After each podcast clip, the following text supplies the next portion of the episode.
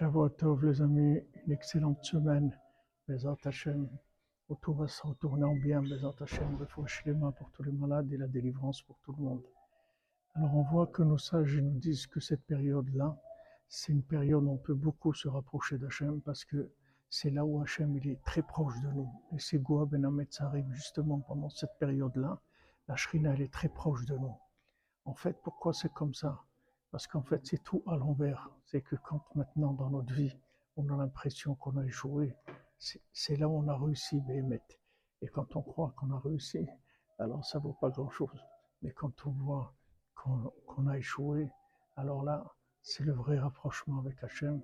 Afalpiken, Adraba, Mishunefraïla.